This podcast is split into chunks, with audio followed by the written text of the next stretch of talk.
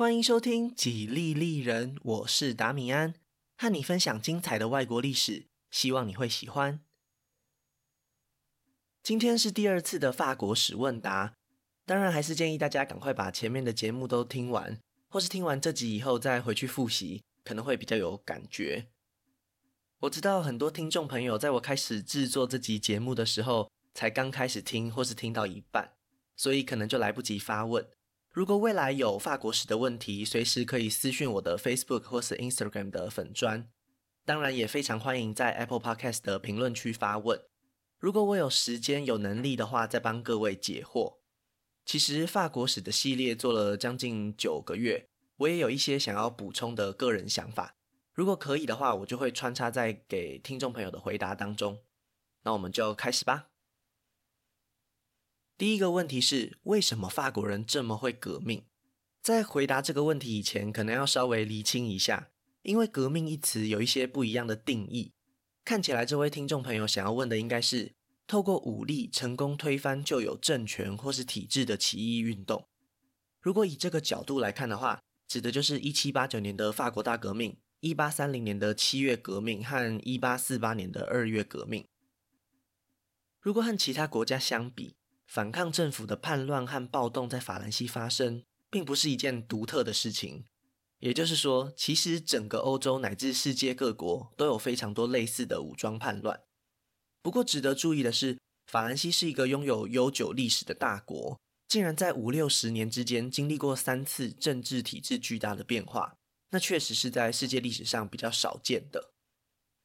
我自己在整理这些资料的时候，有一个比较明显的感觉。与其说是法国人很会革命，不如说是巴黎人很会革命。在这三次改变法兰西的革命当中，都是来自巴黎市民的愤怒引发了这一切。我并不是说法国其他地区没有参与这些变革，但是我们可以很清楚地看到，巴黎和其他城市或是乡村地区在引导局势的走向上，有着完全不同等级的影响力。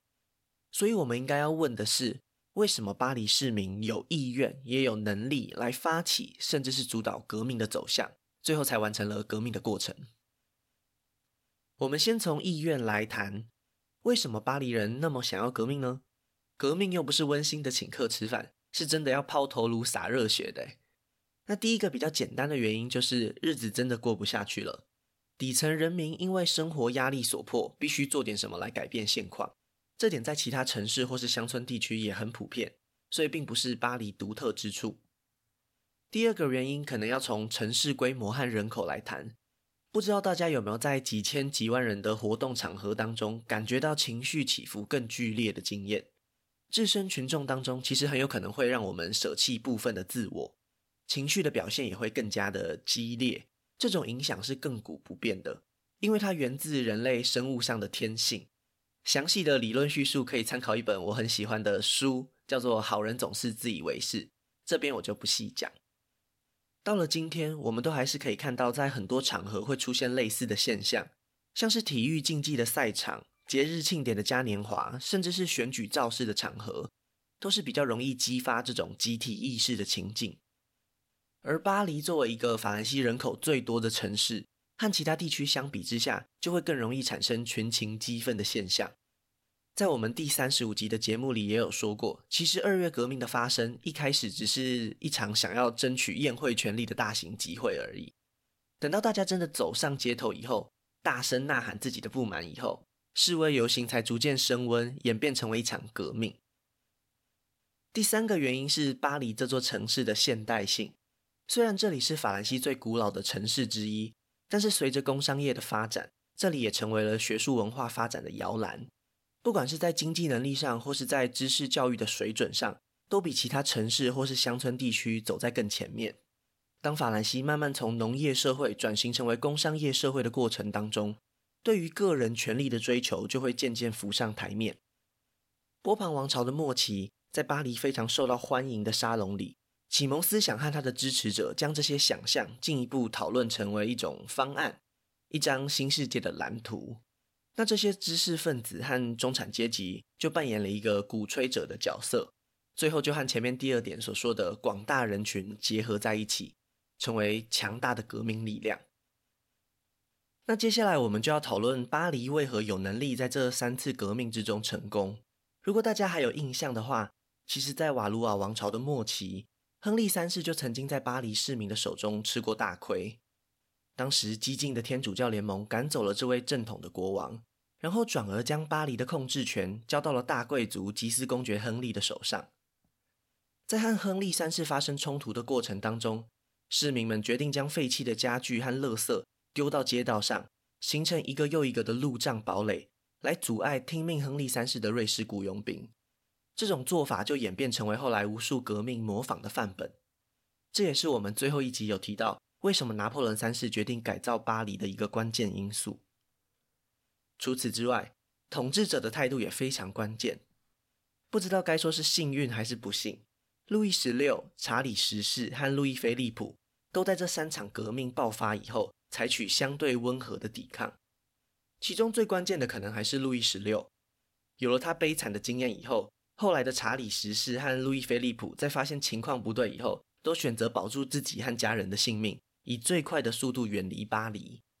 在现代国家慢慢成型以后，因为掌管全国事务的中央政府机关大部分都会设置在巴黎附近，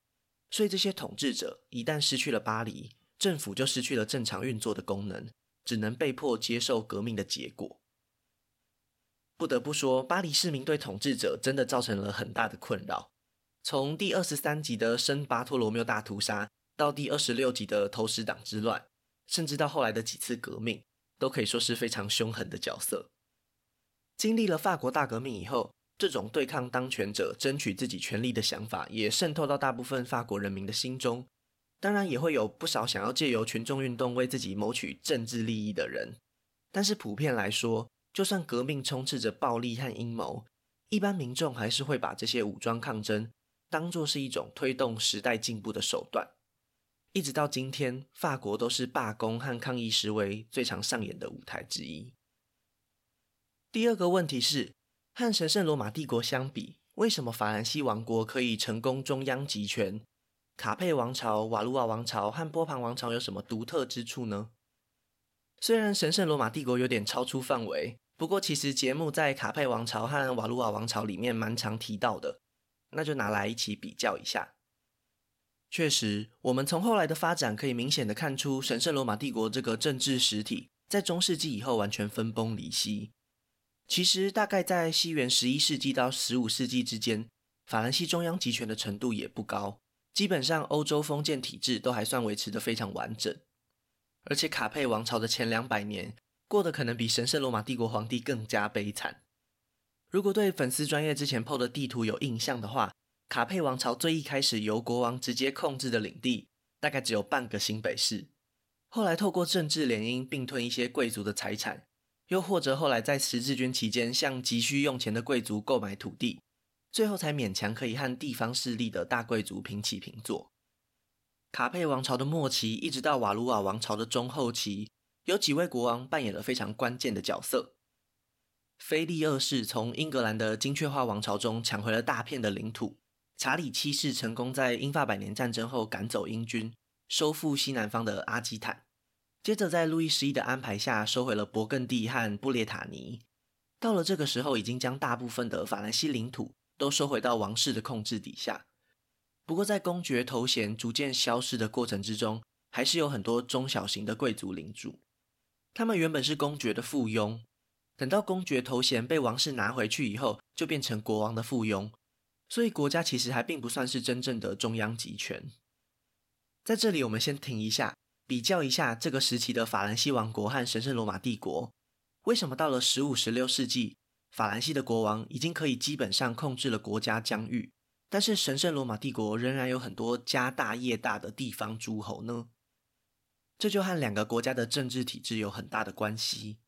在中世纪的法兰西，虽然地方诸侯握有广大的领土，但是法兰西王室只有一个，而且在建国之初就已经开始有长子继承的先例了。到了一两百年以后，已经成为法兰西贵族普遍的共识，对领主互相兼并有加速的功效。只要卡佩王朝的血脉可以不断延续下去，就会有很长的时间可以累积家族的资产。就连后来的瓦卢瓦和波旁都是卡佩王朝的旁系分支而已。基本上没有任何贵族有办法挑战这种教会认可的继承体制。在神圣罗马帝国就不一样了，一开始其实也是简单的世袭，但是到了十二世纪，换了一套继承的规则，也就是我们说过的帝国选举。那些可以投票的选帝侯，有能力影响到下一任皇帝的人选，自然就有更多讨价还价的权利，甚至自己出来竞争皇帝的位子，也是完全合情合理。在这种情况下，人人有机会，个个没把握。为了让自己顺利当选，反而必须争取其他选帝侯的支持，形成了一种内部的相互制衡。更不用说罗马教会和教皇也能够透过加冕仪式来干预皇帝的产生。这套体制持续几百年的结果，就是皇帝没有办法独自并吞掉实力强大的选帝侯，只要有类似的意图，就会激起反抗。因为反正皇帝也不是非你不可，就算后来哈布斯堡家族长期垄断了这个头衔。他们的势力范围也只能扩张到奥地利周围的地区而已。另一个影响中央集权程度的关键，就是军事力量的根源。在封建体制下，如果国王想要打仗，就必须仰赖地方领主提供的骑士。这种战斗模式持续了很长一段时间。当火药和枪炮开始被大量使用以后，骑士才慢慢退出了历史的舞台。这边可能要注意一下，我怕大家误会，骑兵和骑士是不一样的。骑士指的是在封建庄园体制下的武力，人数通常不多，但是受过专业的战斗训练，可以算是最低阶的贵族。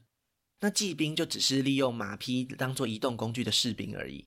在后来的战争中，骑兵仍然被广泛的使用在战场上，就连我们法国史第一季的结尾的普法战争，都有骑兵大规模的冲锋。那骑士的退场大约是在十五、十六世纪，也就是说。其实这个时候的神圣罗马帝国虽然在消灭大贵族这件事情上落后了不少，但是仍然有机会达成中央集权的目标。不过老天爷在这个时候开了一个大玩笑，拥有最多领土、军事力量最强盛的神圣罗马帝国皇帝查理五世，恰好在这个时间点碰上了宗教改革。原本已经很不受控制的诸侯们，更是借由宗教的力量争取自主权。接下来的一百多年里，经历了无数的农民起义，以及最后关键的三十年战争。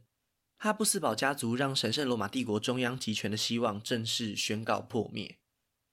那么，同一时期的法兰西又在干嘛呢？其实，法兰西也很有机会因为宗教改革的问题而分裂。胡格诺战争几乎快要把统一的王权给摧毁。不过，亨利四世最后还是成功将新旧教撕扯开来的裂痕缝补起来。接下来才能够进入波旁王朝的关键时期，在路易十三和黎塞留的安排下，有效地建立了一套系统，去对付那些胆敢挑战王权的贵族，留给路易十四一个可以遵循的路线。当然，太阳王路易十四几乎就是绝对专制的代名词，在他的任内推行了新的地方行政区划。这种新的地方行政机构可以切断贵族和神职人员对地方事务的直接管辖权。负责管理的省都直接由国王指派，让国王的意志可以贯彻到法兰西全国，也可以反过来将全国各地的资源集中到国王的手上。到了这个时候，法兰西算是完成了中央集权政府的基本形态。综合以上几点，法兰西集中权力的过程和神圣罗马帝国相比之下就非常顺利了。第三个问题是有关于一位曾经出场的人物玛丽德梅蒂奇。也就是亨利四世的妻子，路易十三的妈妈。我简化一下这位听众朋友的问题，主要是说，在第二十四集里面，这位历史人物被描述的形容词都是比较负面的。难道他没有什么优点吗？在这里帮大家简单复习一下，我在那集节目里面提到这位太后，主要琢磨在几个点。第一个是任用无能的亲信，第二个是为了掌控权力，向亲生儿子路易十三开战。为什么我只提到这些负面的形象？难道我是玛丽德梅蒂奇黑吗？这位听众朋友也有说到，是不是站在法兰西的角度上才会给予批评？这个问题我想要进一步延伸为，怎么去看待一个历史人物的评价？在我个人的想法里，当你叙述一段历史的过程中，其实已经先形塑了自己的观点，才把这个历史人物或是事件放到原本的观点之上。不知道大家有没有注意到，其实我一直很努力想要维持相对客观的立场去描述法兰西的历史，但是为了节目的故事性，难免得加入一些比较主观的形容词。我的考量是，如果我一开始就把立场踩得很死、很鲜明，会严重影响到大家对历史人物或是事件的判断。如果一定要做出选择，我也会尽量选择一个和主流史观比较接近的看法，除非我真的有看过历史学者提出的文献或是主张，觉得一定要让大家知道，不然我不会把另外的观点放在同一个故事里。以玛丽梅蒂奇这位历史人物来说，在他短暂掌权的七年里，确实发生了严重的贵族叛乱。虽然不能全怪到太后头上，但是他任命的官员也真的不具有政治才能，并且利用职务敛财。才让政治对手找到理由反抗王室。接着，他被路易十三排除在决策圈以外后，又对已经合法登基的国王展开攻击，并且鼓励另外一个儿子加斯东造反。以本频道的立场来说，的确会对他的行为颇有微词，因为我选择的立场是国家稳定优于内战，尊重王权优于贵族分权。在这些前提下，玛丽德梅蒂奇就会变成一个贪恋权力、扰乱政局的大麻烦。难道玛丽德梅蒂奇没有好的那一面吗？就像这位听众朋友和我分享的，这位太后大力赞助艺术发展，那么从艺术史的角度来看，她也毫无疑问地做出了贡献。真的只是因为这个节目关注的是政治发展历史，所以才没有把她的贡献拿出来讲。同样的情况其实也发生在很多其他我讲到的历史人物身上，其中最明显的应该是法兰索瓦一世。在他的大力支持下，文艺复兴几乎被整组搬回去法兰西，大把大把的金币就这样被他拿去购买拉斐尔和米开朗基罗的作品，甚至达文西直接被他请到了王室城堡里面居住。但是以军事或外交的角度来看，实在很难说他是一位伟大的国王。另外，也想和大家分享一下，路易十四和拿破仑这两位几乎是法国历史上最知名的统治者。我在他们的故事里面，其实有一些部分是选最后选择不提的。在节目里，我特别描述了路易十四对中央集权的贡献，但是集权的过程中，也同样带来了独裁者的专断滥权，动用私刑和未经审判的处决，也是路易十四无法逃避的责任。这一部分就是我最后决定删掉的内容。我并不是太阳王的铁粉，不会帮他粉饰太平，只是我觉得这些高压的手段。和发动战争或是经济政策相比之下，比较没有那么重要。穷兵黩武带给法兰西的灾难是我更关注的部分。至于拿破仑，我讲了非常多他在军事上的成就，但是莱比锡和滑铁卢我就只有简单带过。同样的，我也不是拿破仑的粉丝，只是我认为法兰西第一帝国的失败根源自半岛战争和大陆封锁政策，最后一连串的败仗只是产生的后果而已。所以最后也没有仔细描述那些战斗。相较之下，拿破仑几场最重要的胜仗影响到他的外交政策，让他一步步向前，走向让他粉身碎骨的悬崖边，反而对整体政治局势的影响比较大。特别举了这几个例子，我想要说的是，历史人物的评价不应该用单一的面相来决定，每个人都应该会有自己的偏好。所以当大家收听本节目的时候，可能心里要有个底。这就是达米安选择过后的视角，这就是吉利利人节目关注的重点而已。其实历史还有很多其他的面向等着大家去挖掘，碍于节目的主题性，我就不会全部都放进内容里了。第四个问题是，在节目筹备的一开始就决定好要从维钦托利讲到拿破仑三世吗？为什么结束在第二帝国瓦解？不知道大家有没有注意到？第一集和最后一集的结尾都是拿破仑三世设立了维钦托利的雕像。对我来说，这就是一个循环的开始和结尾，从这里开始，也从这里结束。在开始和结束之间，就是我们法国史第一季的内容。这的确是我本来就决定好的范围啦。虽然中间有考虑过提早结束，不过最后还是决定按照一开始的安排做完。会选择在拿破仑三世结束这个系列，有一个原因是，他是最后的君主。如果研究君主时期的历史，我觉得比较简单一点。近代史的国际关系、经济变化，甚至是意识形态都更复杂一点。因为权力和影响力扩散到更多人手中，所以就会比较难从中抽丝剥茧，找到比较关键的线索。另一个主要的原因就是，我自己认为法兰西的民族意识到了十九世纪中叶已经成型了。是一个比较好的结束点。如果继续讲下去，一来我原本对第三共和就不太熟悉，二来很快就要碰到一战、二战，这是我觉得比较麻烦的主题，所以就决定先在这里画下句点。第五个问题是，普法战争爆发的导火线和西班牙的王位继承有关。欧洲国家是可以随便找人来继承的吗？欧洲王位的继承，我们过去在法兰西的历史上看过不少纠纷，但是讨论的范围都是在谁更接近皇室血脉。这些候选人的血统一直往上，可以追溯到卡佩王朝，而卡佩王朝的首任国王也可以将血缘追溯到加洛林王朝。大致上来说，从查理曼开始，法兰西地区的统治者都有一脉相承的血缘关系。中世纪以后又严格采用萨利克法长子继承制，所以几乎没有任何机会从别的王室中挑选继承人。有另外一些国家，像是英格兰，并没有规定母系血缘不能够继承，反而在光荣革命以后确立了继承人必须信奉新教的规定。所以英格兰以及后来的大不列颠联合王国都曾经从国外找远房亲戚回来担任统治者。这种情形也算是符合我们认知的继承传统。还有一些国家的情况就更特别了，就像是最后一集的节目里，在普法战争的前两年，西班牙女王被推翻，所以国会想要找寻适合的国家领导人，最后找上了霍亨索伦家族的利奥波德。这种情况其实在十九世纪非常普遍，其中最有名的案例可能是瑞典的王室。在西元一八一零年，没有后代的瑞典国王决定从外国找寻适合的人选收养，透过这种方式来解决王位继承的问题。由于在一年前，俄罗斯才从瑞典手中抢走芬兰，欧洲又陷入了拿破仑引起的风暴之中。为了让瑞典全国上下安心，他最后挑了一个特别的人选——拿破仑手下的伯纳多特元帅。没有错，就是一个土生土长的法兰西人。还出自一个中产阶级家庭，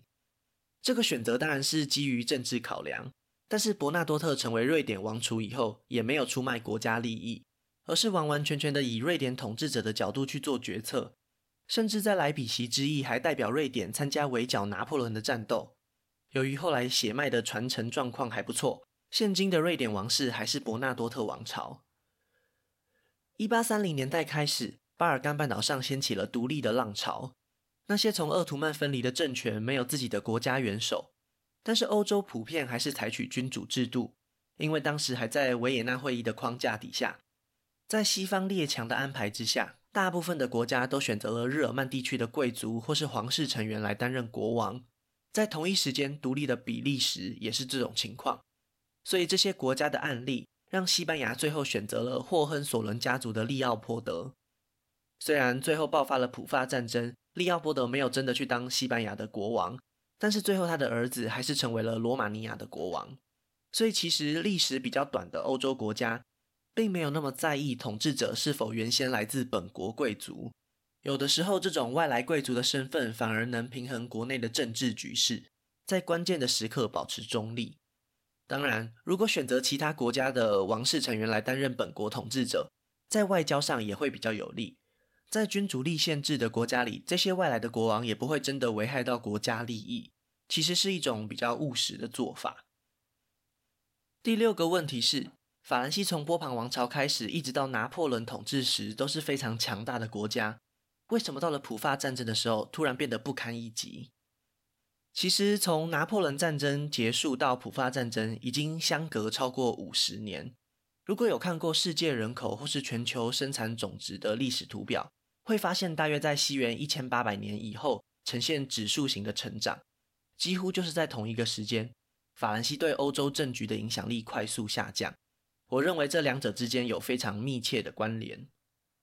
在十八、十九世纪之间，到底发生什么造成刚刚这个现象呢？从英国开始的工业革命，很有可能就是这个转变的关键。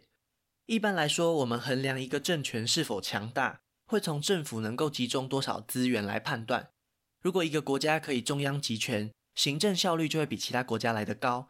可以从臣民的身上榨取出更多的资源，并且将这些财货以及劳动力投入到大型建设和军队当中，表现出来的国力就会比较强盛。但是在工业革命以前，已经形成国家体制的政权之间相差不会太多，最后影响结果的就会是人口总数。十八世纪初，也就是路易十四统治的时期，欧洲人口最多的国家就是法兰西，有将近两千多万人。当时的哈布斯堡家族和大不列颠联合王国都大概只有一千万人。这段人口的差距，再加上法兰西成功中央集权，自然在欧洲各国之间就能够独领风骚，逼得各国统治者必须联合起来对抗太阳王。到了十九世纪初，拿破仑统治的法兰西人口来到将近四千万，同时代的英国或是奥地利也不过只有一半而已。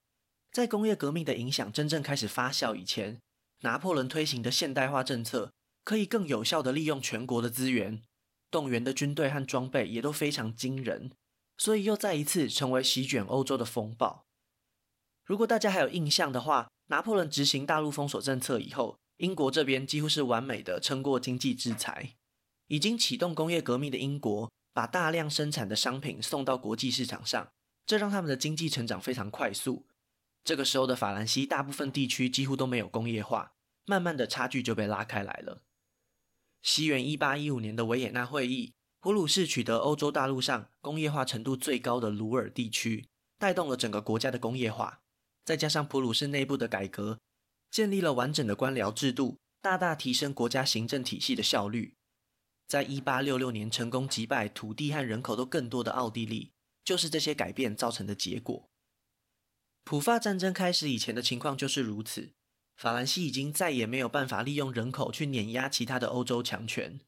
在战略物资和军队的调动上，甚至落后于普鲁士。虽然这并不是唯一的原因，但是应该可以从中感觉到，德意志帝国的崛起和法兰西的地位下降，并不是突然发生的。而是好几十年国家发展的差异，可能因为维也纳会议之后有很长一段时间的和平，所以这些变化才没有马上体现出来。那么，以上这些就是我选出来和大家一起分享的问题，其他听众朋友也不用担心，如果你的问题没有在今天这集回答，我也会陆续私讯或是在问题贴文处回答你们。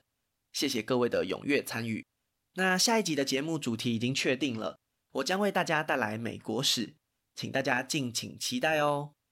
如果喜欢我的节目，可以顺手按下关注或追踪，也拜托大家到 Apple Podcast 和 Spotify 帮我评分留言，这会对节目有很大的帮助。另外，如果想要透过行动支持我继续制作节目，在下方资讯栏也可以找到小额赞助的连结哦。